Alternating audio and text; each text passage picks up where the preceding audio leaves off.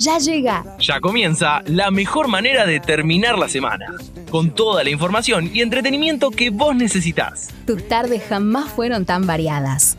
Bienvenido a un nuevo programa de Tarde de Varieté.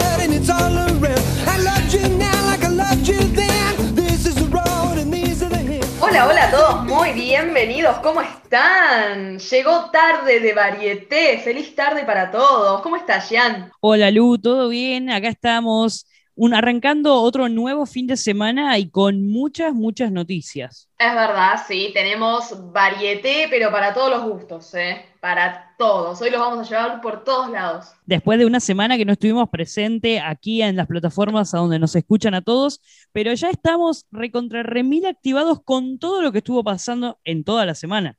Claro que sí, tenemos lo último de lo último. Y fue una semana bastante cargada de cosas, cosas que volaban por el cielo y no sabíamos qué eran. Eh, debatiendo también sobre gustos, que después los vamos a incluir ustedes también y nos van a decir qué prefieren, porque este es un debate muy importante en teorías conspiranoicas también, ¿no? Con todo lo que estuvo pasando en estos días. Hay de todo, de todo, la verdad que sí. La verdad que yo te voy a decir que cuando, para los que no saben, para nuestros oyentes que no saben, con Lu nos conocemos de, hace ya varios años. Lucía flashea el domingo pasado por la noche de que las estrellas se estaban moviendo. ¿No es así, Lu? No flasheé, yo lo vi. Te juro que lo vi. Yo en ese momento me preguntaba si Lucía tenía algún estupefaciente encima, ¿no? Para decir que las estrellas se estaban moviendo en conjunto y que eran más de 50 en ese momento de las que estaba avistando Lucía. Entonces todos nos empezamos a preguntar de cada parte del país, de donde podíamos ver este fenómeno raro. No siempre nos pasa que levantamos la vista y nos encontramos con un fenómeno que, que no conocemos. Así que todos, para todos fue una gran noticia, fue tendencia en Twitter, todo el mundo estaba hablando, algunos flasheaban fin del mundo, otro que estaban por bajar los aliens, otro que esto lo tiran para controlarnos a todos y tantas cosas más que pasó con la gente que nos decía en el aire hay cosas y esas cosas nos están viendo, ¿o no? Yo prefiero creer que realmente las estrellas empezaron a moverse y hacían un tren de estrellas. Creo que eran como 60 estrellas después leí. Y así como leí que eran 60 estrellas, bueno, me llevé la desilusión de que no eran las estrellas, sino que era la famosa creación de Elon Musk, que envió satélites al espacio, que ahora se pueden ver algunos días de la semana y en algunos horarios diferentes, y eh, eso aparentemente es para una mejora del Internet. Claro, el objetivo de Elon Musk es que para llegar al año 25, 27, para mí como todo, él va, a ser como todo eh, humano en esta tierra, que nunca nada es para cuando uno lo programa, sino que pasan un tiempito más. Bueno, la cuestión es que em, don Elon Musk está promoviendo y está llevando adelante todo este lanzamiento de 60 satélites a órbita, pero van por temporada, porque el primer lanzamiento se realizó allá hace tiempo, el año pasado, en el año 2020, em, en donde se lanzaron los primeros 60.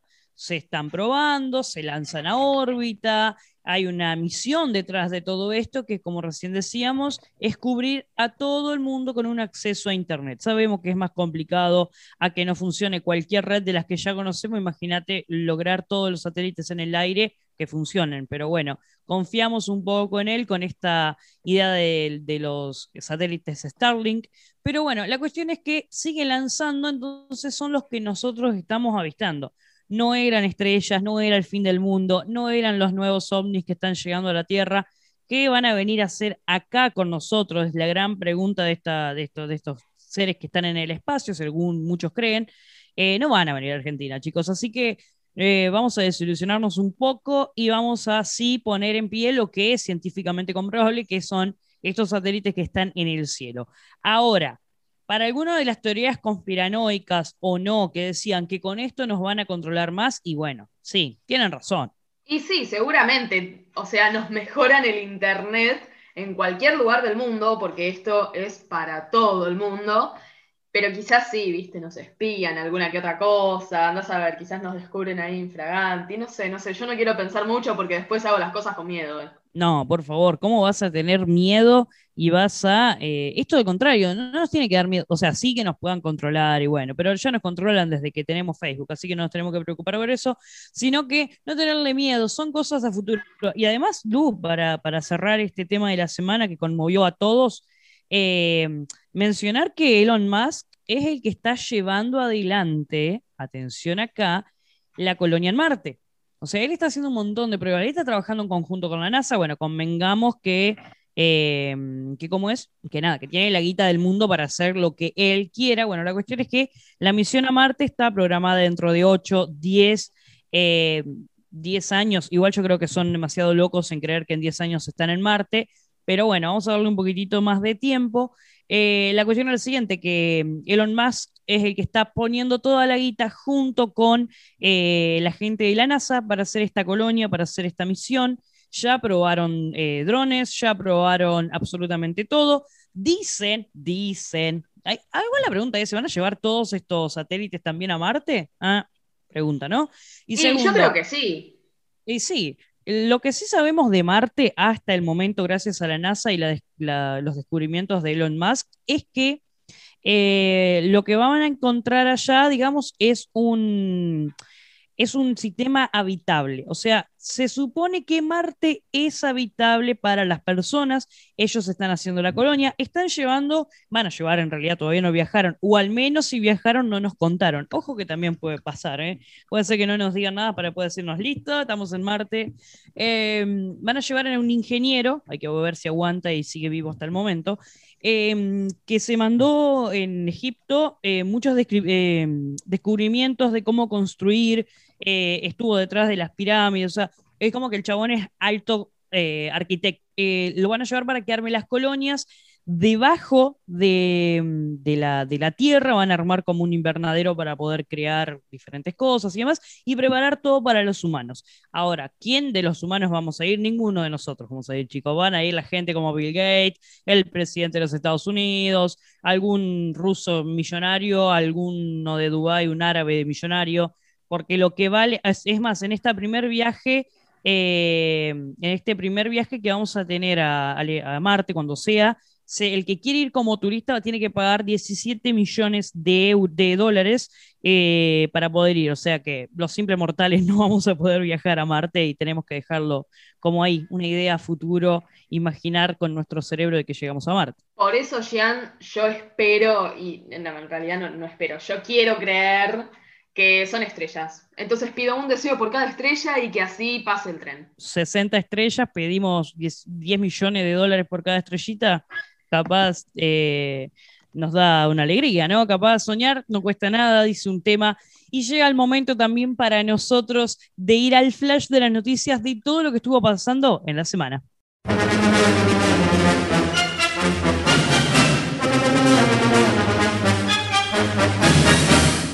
Plantas de espinaca envían correos electrónicos. Ingenieros del Instituto de Tecnología de Massachusetts diseñaron un experimento que permite a las plantas de espinaca enviar correos electrónicos a científicos cuando adviertan la presencia de nitroaromáticos en el agua subterránea y así alertar acerca de la contaminación y otras condiciones medioambientales. También afirman que las plantas podrían usarse para aplicaciones de defensa, pero también para monitorear espacios públicos en busca de actividades relacionadas con el terrorismo. Desmienten la noticia de un turista muerto por excremento de cóndor. Se trata de una fake news que se viralizó como cierta en un sitio humorístico que señalaba que un turista había muerto en Tunuyán por el impacto de un sorete de cóndor. En la nota se agrega una falsa declaración de un presunto experto que decía, las muertes por sorete de cóndor son más frecuentes de lo que uno podría creer, la cual solo se trataba de una broma en la página web Infogarch y que varios medios se hicieron eco presentándola como verdadera. Pastor que anunciaba el fin del mundo desapareció con el dinero de los creyentes. El pastor Gabriel Alberto Ferrer Ruiz de la Iglesia Cristiana Beria de Barranquilla le informó a sus seguidores que el 28 de enero Jesucristo volvería a la tierra para llevarlos definitivamente al paraíso, por lo cual deberían hacer una serie de cosas para que se encontraran puros y libres de pecados. Entre esos pedidos, el pastor les pidió a sus creyentes que dejen sus trabajos y ocupaciones y además vender todos sus bienes, porque si estaban impregnados de ambición y lujuria, no podrían recibir al Salvador. El dinero que los creyentes recibieron por la venta de sus bienes se lo entregaron a Gabriel Alberto Ferrer Ruiz, el cual aún no volvió a aparecer. La Universidad de Yale ofrece un curso de felicidad. El curso original Psicología y la Buena Vida fue desarrollado por la profesora de Yale, Lori Santos, y atrajo a una gran cantidad de estudiantes que se trasladó a Woolsey Hall, la sala de conciertos más grande del campus. Este programa, que consiste en psicología y neurociencia para hallar felicidad y bienestar, fue un gran éxito lo cual a partir del pasado 2 de febrero el curso se ofreció de forma gratuita a más de 550 estudiantes de secundaria de bajos ingresos de todo Estados Unidos. Decime, Jean, eh, imagino que vos no habrás ido a ninguna fiesta clandestina, mucho menos si la organiza la gente que nos tiene que cuidar. Están pasando cosas con la gente que nos tiene que cuidar y sobre todo cuando te organizan una festichola clandestina. Y respondiendo a tu pregunta, Lucía, no participé aún de una fiesta clandestina. Y espero que no participes, porque ese aún se me da que vos terminás de acá y te me fuiste ahí a una fiesta. Que no me entere, no, no. es imposible. Por lo menos no lo vamos a hacer, no lo vamos a hacer como hicieron estos dos policías que convocaron a una fiesta clandestina en la primera semana de febrero por Facebook Live. Sí, señores, así como ustedes lo escuchan, hicieron un Facebook Live y le dijeron a todos los que los estaban mirando. Chicos, fiesta en tal lado, nos juntamos a las 2 de la mañana, todos invitados, dijo el auxiliar de la policía Ariel Aguirre en una transmisión en vivo. La cuestión es que, bueno, estaban medios duros, ¿no? Porque tenían un trago de Fernet, se pasaban el mismo vaso el uno a otro. Yo digo, ¿la policía no se da cuenta que tiene, no tiene que dar el ejemplo? Tremendo, porque es una figura de autoridad.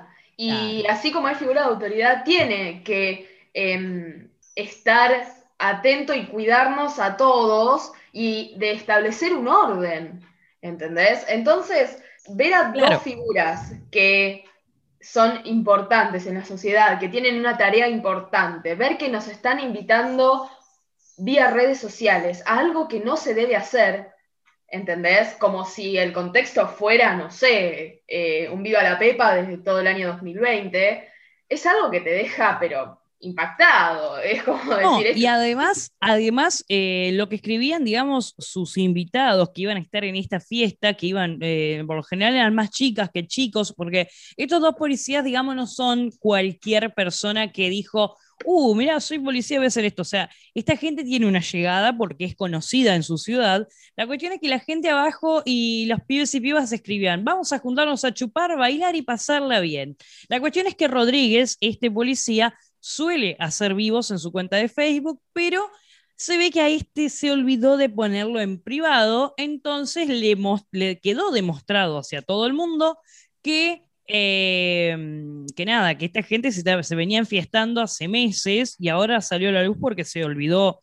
El, o sea, cosas que pasan, ¿no? Cuando tenemos redes sociales, en vez de hacerlo privado solo para sus amigos, lo dejó público el video. Y otra de las cosas que también alarmó a Mendoza y a, y a, toda la gente en sí, digamos, porque justo son los que te tienen que cuidar, hacían bromas sobre el coronavirus y boludeaban sobre eso. O sea, decían, che, vos tenés COVID, Rodri. Le preguntaban así, digamos, este policía, al DJ Rodri, el otro gritaba, no, para nada, estamos hasta la P, pero de otra manera. Eh, como que eh, la autoridad quedaba, sabemos dónde. O sea, si igual se entiende que un policía fuera de su horario laboral puede hacer su vida privada, pero bueno, estamos hablando vida privada, no eh, complicándole la vida a otros haciendo una fiesta clandestina. Bueno, la cuestión es que al final no se encontró, ojo acá, no se encontró dónde se realizó la fiesta privada. Para mí que sus amigos dentro de la poli dijeron, vamos a hacer como que si nada pasó. Cancelada la fiesta privada. Eh, sí, no,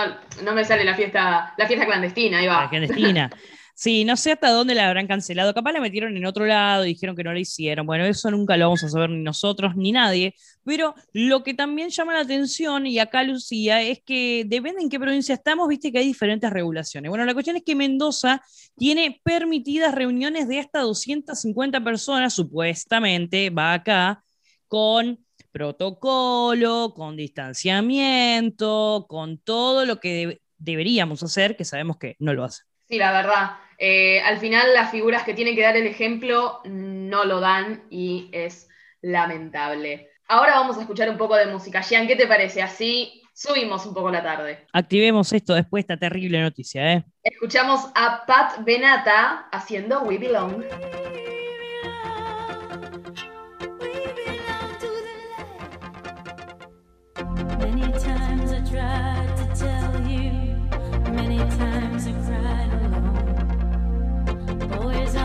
Surprised how well you cut my feelings to the bone.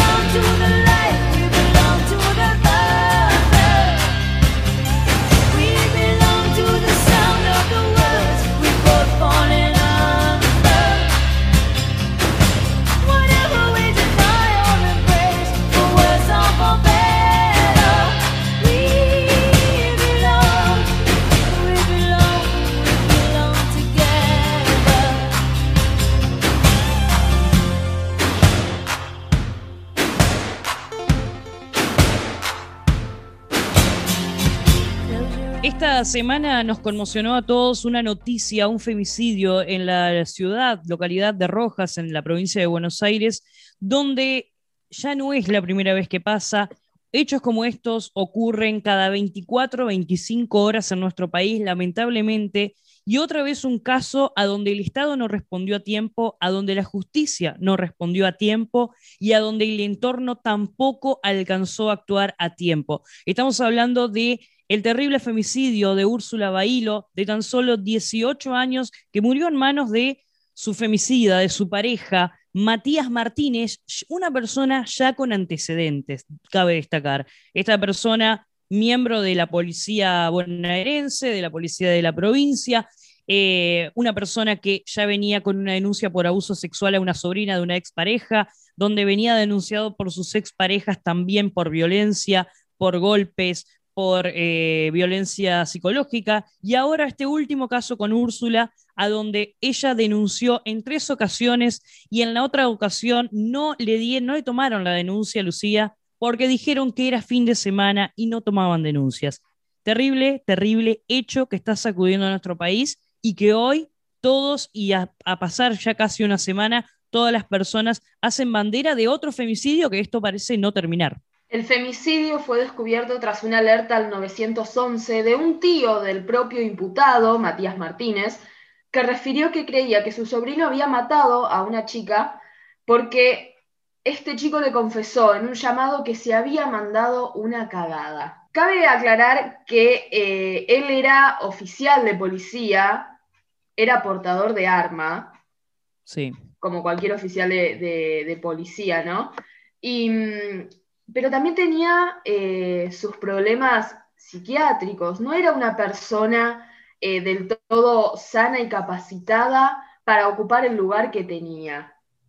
Hoy escuchaba hablar un, un, policía y decía, ¿dónde está la gente que a esta persona le hicieron todos los estudios y le dieron el permiso para portar un arma? Ahí, entra también en juego algo porque yo hoy escuchaba también un, un, testimonio de familiares y del área de la mujer que la durmió lamentablemente en Rojas, hay que decir las cosas cuando son así, pero además de eso, que también hay como una coartada del, abogado de Matías Martínez de, de inhabilitarlo mentalmente, por decirlo de una manera, eh, de, de, buscarle como la vuelta de que tenía problemas psicológicos, de tenía problemas psiquiátricos, para que su condena se pueda reducir, para que todo quede como que, ah, está enfermo, por eso hizo esto, no lo hizo consciente. Creo, Lucía, también que hay un juego atrás de un abogado que está pisando muy fuerte. No es por comparar ni nada, pero si nos vamos con el caso que ocurrió hace muy poquitos días en Once también, que donde mm, un flaco llama a través de un número de teléfono y dice que tenía un trabajo para ofrecer, fue una chica de nacionalidad venezolana. Para postularse al, trabajo, la cuestión es que este hombre drogó a la chica, la violó, cuando la terminó de violar, eh, llega una alerta al 911, llega la policía y también hay una jugada de su abogado que dice, no, pero él tiene problemas psicológicos, él tiene problemas psiquiátricos, no sabía lo que estaba haciendo. Creo también que en esto hay un, hay un temita eh, de una coartada porque yo tengo, si bien tengo algún que otro conocido o de conocidos de conocidos que ha entrado a la policía o que ha entrado a alguna fuerza, mucha gente no pasa ese tipo psicofísico, no sé cómo se llama realmente, pero hay como un examen psicológico y no lo pasa. Sé, de una persona que la bochan hace cinco años porque no puede entrar. Creo que esto es más una jugada del abogado y de la justicia para decir, ay, pobre, le faltaban cinco patos adentro del cerebro, eh, a decir la realidad como es, que este es un hijo de su madre, que lamentablemente no es la primera vez que comete un acto así, o sea, a la muerte sí, pero actos de violencia, actos de violaciones, actos de abusos, viene repitiéndolos en repetidas ocasiones, denunciado un montón de veces. Este flaco no le permitía laburar a su amiga, a su amiga, a su pareja, su amiga lo contó hace tres días. Eh, ella era consciente de que el flaco la iba a matar, iba a hacer las denuncias y no pasaba nada, porque tampoco pasa nada en este estado, en, en, en este sistema tan corrompido en todos lados, porque está roto por donde lo mires, desde la policía que no acepta una denuncia porque es su amigo, desde la justicia porque le pasan plata por abajo de la mesa a un juez y quedan libres. Está tan roto nuestro sistema y nuestro Estado, que está tan ausente en estos casos, que por eso también tenemos un femicidio cada 25 horas. Según las fuentes, todo indica que tras una fuerte discusión, Martínez, el agresor y asesino de Úrsula, con la misma arma blanca con la que asesinó a, Úrsula, se autoprovocó una serie de lesiones en un intento de suicidio o para fingir un ataque. Sí. Y esto a él lo ponía también en el lugar de víctima. Estamos hablando de una persona que tiene sus problemas psiquiátricos. Obvio, sí, tenés que tener un mambo. 18 denuncias y han salido audios a la luz también eh, de Úrsula con sus amigas, dando a conocer su situación unos mensajes que decían, lo denuncié, siempre me callé y lo denuncié porque me vi muerta. Era crónica de, un, eh, de un femicidio anunciado. Lamentablemente el Estado estuvo ausente y había pruebas de sobra para poder evitar este crimen. Este sí, obvio. Eh, ella era consciente, como vos decís, de que la iban a matar. Buscó todas las herramientas y aún así la matan. Que él haya sido fuerza también hizo de que las denuncias nunca hayan sido efectivas. ¿Por qué? Porque iba a denunciar a la misma comisaría donde él laburaba. Y tenemos que entender un concepto. ¿Qué pasa con las comisarías? La fuerza y debe pasar en cualquier ámbito laboral se arma como un grupo de, de, apañarse el uno al otro. Nos debe pasar a todos en el circuito donde nos movemos. Entonces, ¿qué en realidad no debería pasar con estos temas, pero pasa. Entonces, ¿qué pasa? Úrsula iba con una amiga acompañada a hacer la denuncia y ¿qué sucedía? Nada, porque llegaba, porque le tomaba la denuncia a una piba que era amiga de Matías, entonces como era amiga de Matías, la denuncia se cajoneaba. ¿Sabes cuántos casos hay en el país que se cajonean las denuncias porque son amigos? Otra de las cosas, hizo denuncias, pidió una perimetral, nunca le llegó el botón antipánico. Hubo sistemas de falla por donde lo miren, no funciona. Rojas, todo el, todo el sistema de, de, seguridad, o sea, el sistema policial está corrompido porque eran todos conocidos. Entonces todos veían venir este momento, que en algún momento iba a ocurrir, pero nadie hizo nada. Estamos hablando de la fuerza, porque la familia hizo todo, los amigos trataron de hacer todo, sacárselo encima, eh, pero no, aún así no, no pasa y seguimos con este tipo de justicia que te abandona, el sistema de Estado que te abandona, porque este caso fue mediático, pero ¿cuántos casos tenemos por día que no nos enteramos?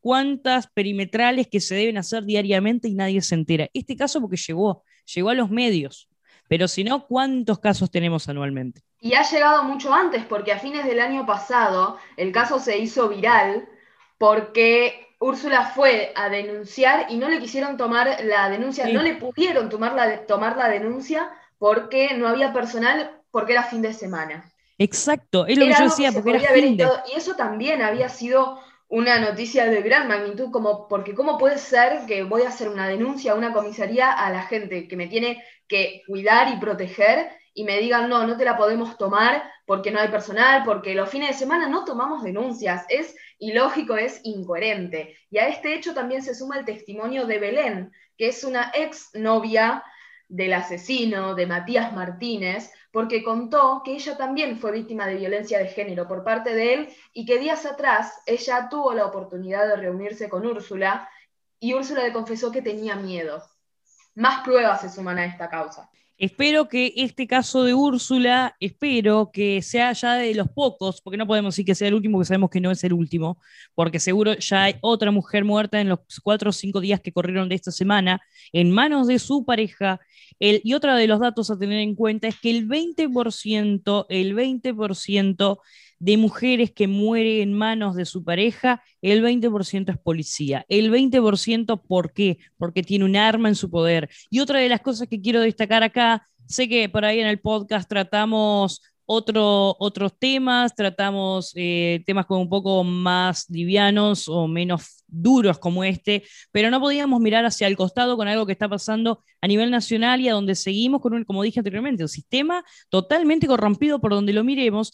Y otra cosa, ¿qué pasa con la formación policial? Si bien 20% es poco, en la cantidad de anuales de femicidios que tenemos, es un montón, porque o sea, tenemos eh, tenemos 300, 400 femicidios anuales. Entonces, que ya el 20% son 60, 65 policías que, que matan a sus parejas, que matan a una mujer, porque estamos hablando de femicidios, ¿no? Eh, y además de esto, em, este tema es súper sensible y también el tema de la formación policial es súper sensible, porque la formación policial, todos sabemos que es muy poco tiempo y se manda al profesional a la calle con nueve meses de preparación. En nueve meses se le da un arma. No tenés tiempo de estudiar a la persona, de cómo va a reaccionar, porque en nueve meses cualquiera pinta nueve meses como que sí es una excelente persona y después se, termina convirtiendo en un terrible hijo de su madre. Entonces, a lo que me refiero es que que estaría bueno también que este, el Estado, que el Estado, sin importar la gestión de quién esté, ya que estamos en un tema tan pero tan serio que es un femicidio otra vez, y en este caso en manos de una persona que estaba en la fuerza, que cuando se formen los policías y se formen las diferentes fuerzas de nuestro país, que sea más tiempo y que también se estudie a las personas en ese tiempo.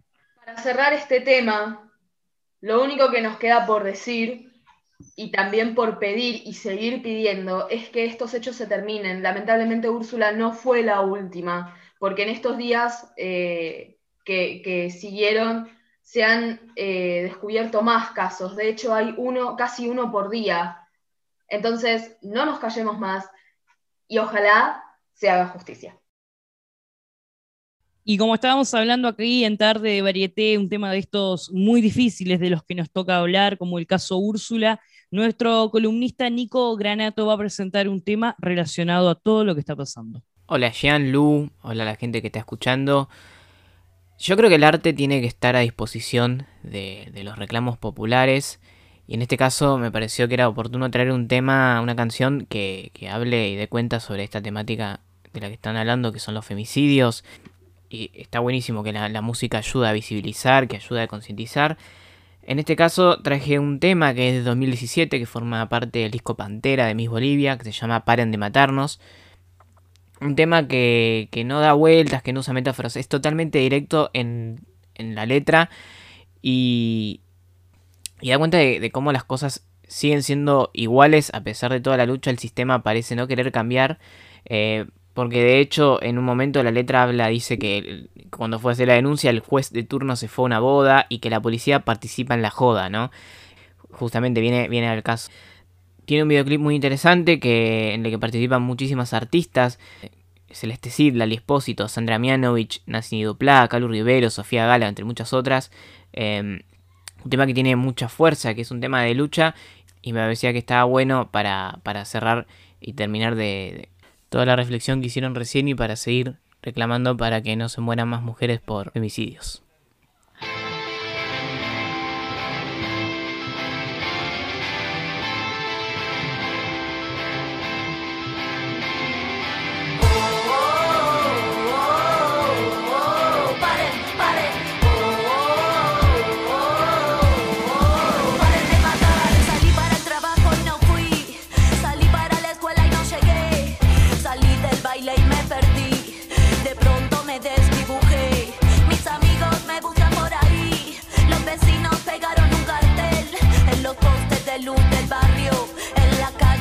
En el tren me busca mi hermano, me busca mi madre. Perdí contacto ayer a la tarde. Vino la tele, habló mi padre. La red explota, el Twitter arde. Si tocan a una, nos tocan a todas. El femicidio se puso de moda.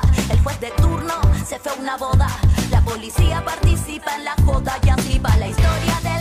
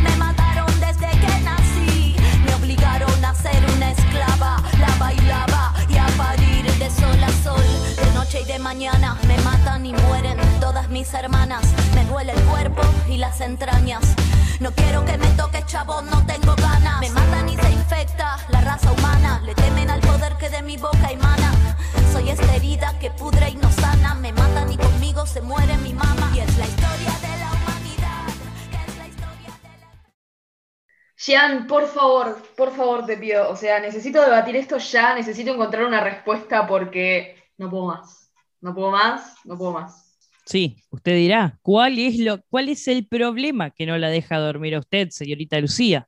El team de esta semana. Ah, ok. ¿Team verano o team invierno?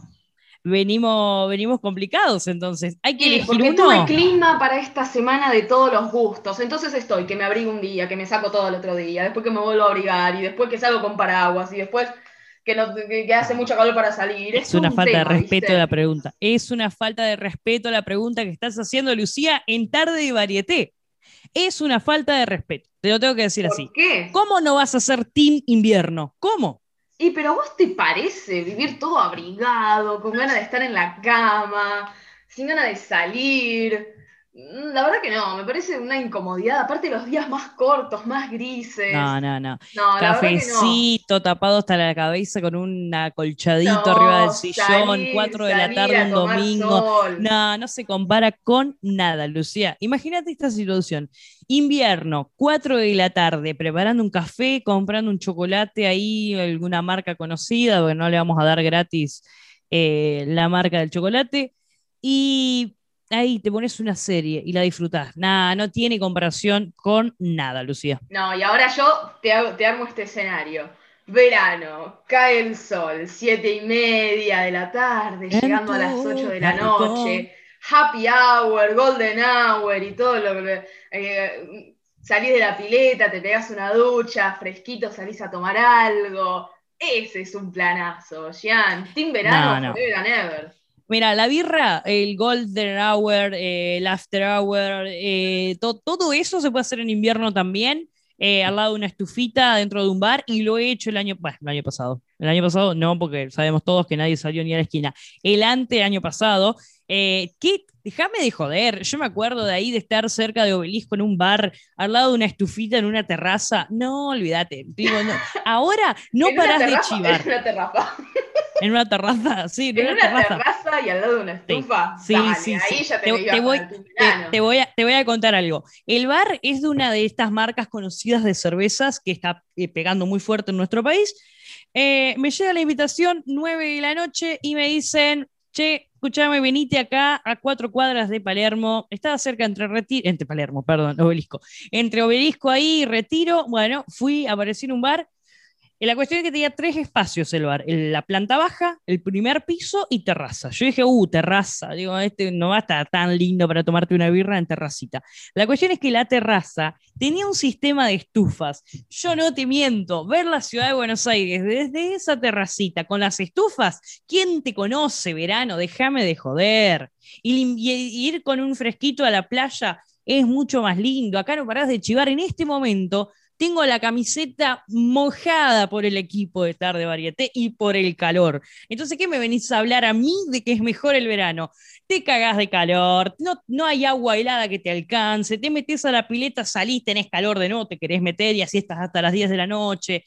Ni hablar que si tenés que trabajar realmente lo que le llamamos agarrar la pala, Fua, con este verano, olvida. No, Lucía, no, no. No es lo mismo agarrar la pala en invierno que en verano. No, imagino que no, pero para mí, para mí no se negocian los días más largos, más gente en la calle.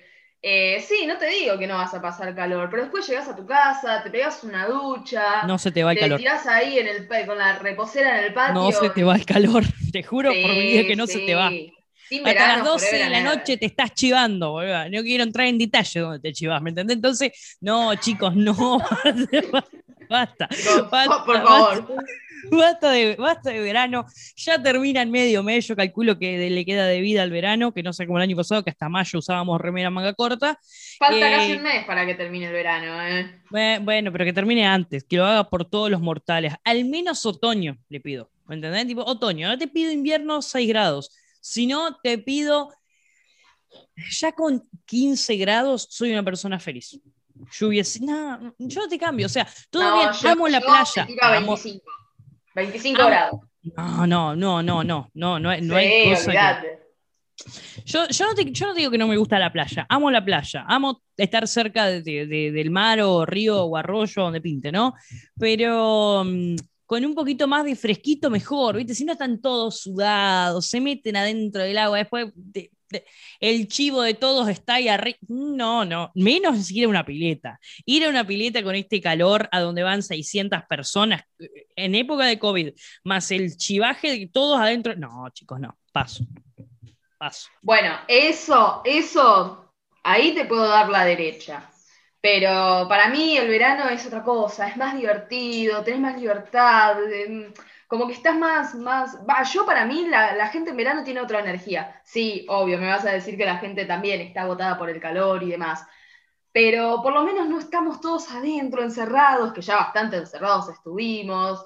Y de repente me gusta, viste, salir a la calle y ver a mi vecino sentado en la vereda, el otro paseando un perro. Y eso no, no lo veo en invierno. En invierno son las 6 de la tarde, ya es de noche. Pero qué me importa mi vecino. Yo prefiero que sea así, el día más largo. Me encanta cuando son las ocho y media y todavía el cielo está, no está azul azul, viste, que todavía no cayó la noche así bien. Entonces, me gusta más, me gusta más. Sin verano. A mí-. Aguante Team Invierno para mirarte una serie, tomarte un cafecito y comerte un chocolate. Y hablando de series, ¿te copaste con alguna últimamente? Sí. Y para esta recomendación de películas y series llamada y presentada en Sociedad Película de Varieté, les vamos a contar nuestras recomendaciones de estos simples mortales, Lucía y Gianluca, porque hablaba como el Diego, a donde estas dos personas le vamos a presentar nuestras series y películas preferidas. Obviamente que lo vamos a tratar de hacer sin spoiler, pero no le podemos garantizar eso al 100%. ¿O no, Lucía? No, así que si escuchan un poquito el inicio y ya les copó, bueno, por las dudas yo diría que Corten. ya corran a verla y después nos cuenten ustedes. Claro, ¿no? Ya sé que le digamos cómo termina cada serie, ¿no? ¿Te imaginas? Nos matan. Lucía, ¿con qué te enganchaste este último tiempo? Este último tiempo vi dos cosas. Una serie que se llama Gambito de Dama que la amé. La amé. De hecho salí de esa serie queriendo saber jugar al ajedrez. Porque la verdad que es impresionante. Muy buena la producción, muy buena la historia. Va, trata de una chica que eh, queda huérfana a muy temprana edad, si no recuerdo mal, eran 7 o 8 años. Eh, y en el orfanato donde ella estaba, conoce a un hombre, al- a, un hombre, el encargado de mantenimiento, que jugaba al ajedrez. Y a ella le llamó tanto, tanto la atención que le pidió que le enseñara a jugar. Años después, a la chica tiene eh, la suerte de ser adoptada y en todos esos años que ella vivió ahí, se volvió una genio del ajedrez. Cuando tiene la suerte de ser adoptada, esa historia, la del ajedrez, no terminó ahí, sino que la acompañó el resto de su vida, como así también las adicciones. Yo la Mm, recomiendo, le doy de cinco estrellas. Ajá. la ¿Cuántas daría- Lucías tiene? le- le- cuánto- claro, le daría eh, cuatro porque decir cinco es la perfección y nada es perfecto. No, nada este perfecto. Pero le doy cuatro estrellas, la verdad que me encantó. La historia muy buena, la, la actriz divina, de hecho es una actriz argentina, que es, eh, Ah. ella nació acá en Argentina, estudió acá y a sus 9, 10 años se fue a vivir al extranjero, ahí fue cuando recién aprendió inglés, pero ella hizo el colegio acá en Argentina, eh, o sea que habla un español con ese acento inglés. Si la, si la escuchas en entrevista, eh, te vas a dar cuenta, tiene, tiene un estilo muy, muy, muy personal, mucha personalidad. Eh, y mismo también las locaciones, el vestuario, la historia, todo, y la música también es muy buena, súper recomendable. La verdad que todo eso hicieron, todo eso armó un gran combo y mm, espectacular para ver. Y es una serie corta, ¿eh? Bien, bien, bien, bien. Me gusta eso de que sean cortas. Cortas también como mi serie que yo les voy a recomendar hoy, que es Lupin. Lupin porque es francesa. Lupin para los simples mortales. Eh, esta serie, Lupin, Lupin. No, no tuvimos francés al cohete en la carrera. Lupin. Eh, así, viste, bien, bien François. François. Bueno, la cuestión es que Lupin es una serie de, de- salió en la televisión francesa primero como misterio y suspenso. Eh, esta serie es creada por George Kay y François Ozan, que, se estrenó allá, digamos, eh, el 8 de enero del 21. La cuestión es que a Netflix llegó hace tal vez dos meses.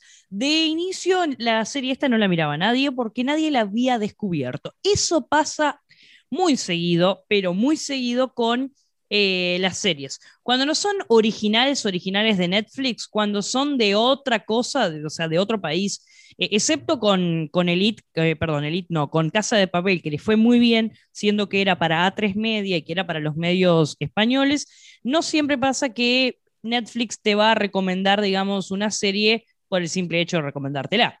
Solo suele recomendarte que lleguen a tendencia las originales. Bueno, la cuestión es que acá con Lupin pasó algo similar. La gente la empezó a ver hace dos, dos meses atrás y empezó a verla y empezó a verla hasta que en un momento fue tendencia número uno Argentina, tendencia número uno Latinoamérica, y así fue escalando, escalando, escalando, hasta que, bueno, estuvo una semana en tendencia al estilo Gambito de Dama también, hay que, hay que decir que fue buena Gambito de Dama. Eh, entonces, ¿qué pasa? Esta serie son solo 10 episodios en esta primera temporada, o sea, en realidad estoy mintiendo, son 10 episodios en total, cargaron los primeros 5 y estamos esperando los próximos 5. Omar sí es el papel de Hassan Diop, que, eh, que nada, este actor lo vas a amar, Lucía, y a todos los que nos están escuchando, desde que arrancás la serie hasta que te quedás con la boca abierta en el capítulo 5 esperando la temporada 2, te, lo amás. Amás sus personalidades, no puedo tirar mucho porque tiene un spoiler así de una. Eh, amás todo lo que hace y en realidad lo que cuenta esta, esta serie es la historia de un ladrón. Eh, Hassan Diop en realidad, eh, el chabón sigue la historia de un libro. Entonces, siguiendo esa historia de un libro, lo que va a hacer es cobrar venganza por lo que le hicieron en un pasado a su familia. Entonces, la serie te va a llevar suspenso y el corazón acelerado durante toda la serie, porque termina un capítulo y vos te quedás... Y ahí ya te arranca el próximo capítulo y en el otro capítulo otra vez volvés a quedar con la boca abierta. Bueno, yo les voy a decir la verdad, esta serie me la miré en cinco horas. Sí, señores y señores, no la miré ni siquiera por diferentes días, la miré en el mismo momento toda. Me la miré como una gran película. Esto me hizo acordar una vez una señora que vio un video que llamaba a su nieta y le decía, ay, mi nieta querida, no termino más la película de la casa de papel. Iba la doña 12 horas mirando. Ay, mi vida. Claro, nadie le había dicho que podía pausarla cuando ella quería porque era una serie. Bueno, la cuestión es que me, pasó lo mismo con esto. Eh, sus actores son muy buenos, la producción se nota calidad, porque viste que hay series que vos decís, uy, hubo bajo presupuesto, pero ni siquiera con todo lo creativo la salvan, ¿viste? Bueno, acá hay buen presupuesto, eh, tiene, tiene también, digamos, muy buena producción, eh, muy buena historia. Hay un capítulo nomás que se hace como, uy, dale, llegame al final que quiero saber qué pasa, que la estira en un segundo, pero el resto me gusta. Y la buena noticia para cerrar esta recomendación de la semana entre Gambito de Dama y Lupin, Lupin se escribe gente si están ahí del otro lado. No, no van a poner Lupin porque no van a encontrar nada. Bueno, no van a encontrar nada. Exacto. Los próximos cinco capítulos, si te quedaste re manija con el final de Lupin, la parte 2 ya fueron grabados, ya están listos, se estrenan ahora en dos meses en Francia y automáticamente se va a estrenar para todo Latinoamérica, porque claro, se dieron cuenta que hay un negocio muy importante de este lado del continente.